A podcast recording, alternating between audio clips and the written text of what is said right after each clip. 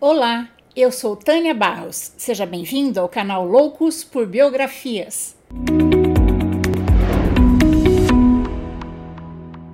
Hoje estou lançando uma playlist diferente chamada Debate entre Ideais. Se vocês gostarem da ideia, por favor, deixem nos comentários. E também qual o próximo debate que vocês gostariam de ver por aqui. Nosso primeiro grande debate será entre Adam Smith, o pai do liberalismo econômico, defensor da propriedade privada e do livre mercado, e a mão invisível que guia a economia, e Karl Marx, conhecido como pai do socialismo e comunismo, crítico implacável do capitalismo, da propriedade privada e da desigualdade social.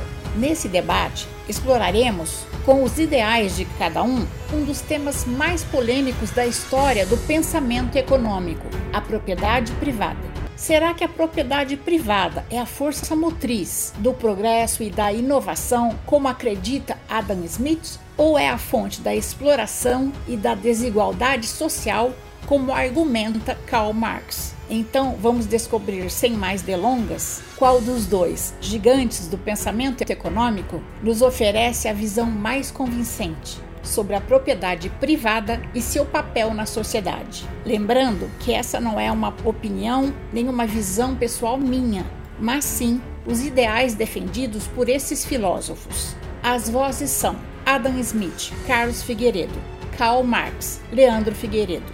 Lembrando que num debate de ideias, cada um pode defender seu próprio ponto de vista, claro, com educação e bom senso. Karl Marx e Adam Smith. Caro Sr. Marx, como sabemos, a propriedade privada é um elemento fundamental do sistema capitalista e da economia de mercado.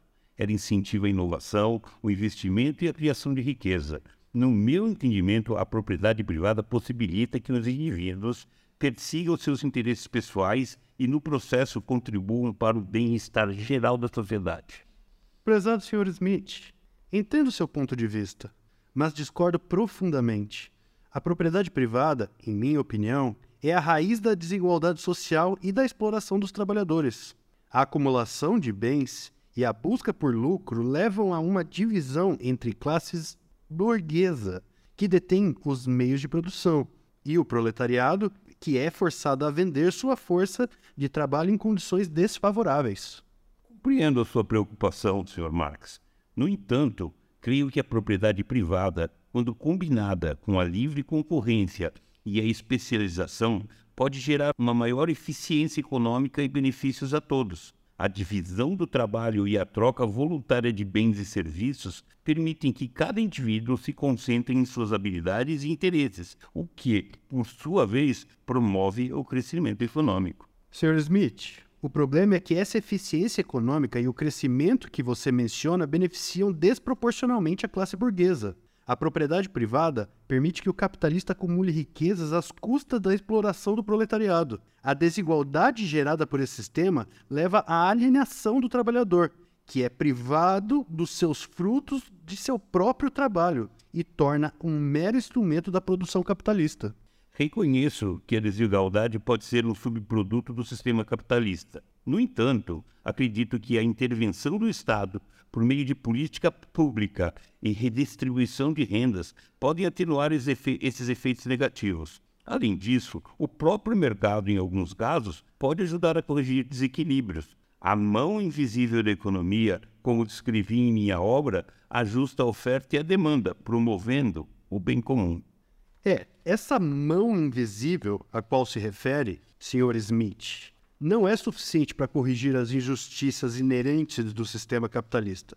Acredito que a única solução verdadeira para superar a exploração e a desigualdade é abolir a propriedade privada e estabelecer um sistema socialista em que os meios de produção sejam controlados pelos próprios trabalhadores. Somente assim poderemos alcançar uma sociedade justa e verdadeiramente igualitária.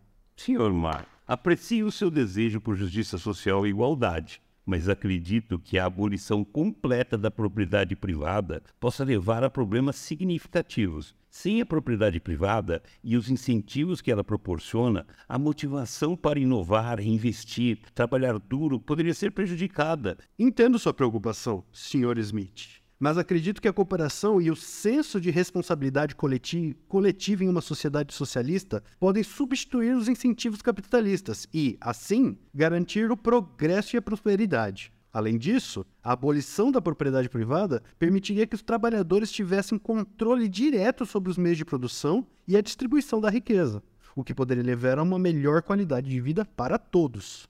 Ainda assim, Sr. Marx, a história nos mostrou que a implementação dos sistemas socialistas e comunistas em larga escala frequentemente levou à opressão, à falta de liberdade individual e a ineficiências econômicas. Acredito que um sistema de mercado bem regulamentado, com política pública adequada, pode proporcionar uma distribuição de riqueza mais justa e, ao mesmo tempo, preservar a liberdade individual e a inovação.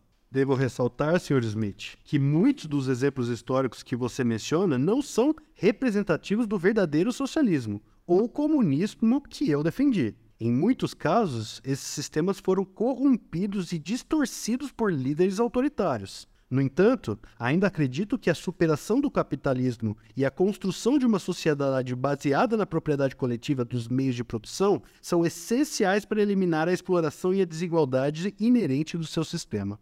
É isso aí, pessoal. Não esqueçam de deixar nos comentários se vocês gostaram dessa playlist, qual debate vocês gostariam de ver novamente. Até o próximo debate.